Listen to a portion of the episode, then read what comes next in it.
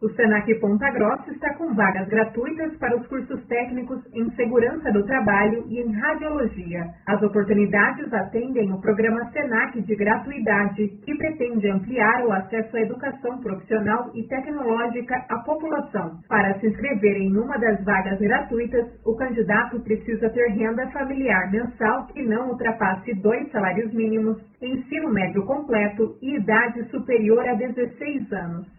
As aulas iniciam em 9 de março e, devido à pandemia, podem ocorrer de forma híbrida. No site da CBN Ponta Grossa tem mais detalhes.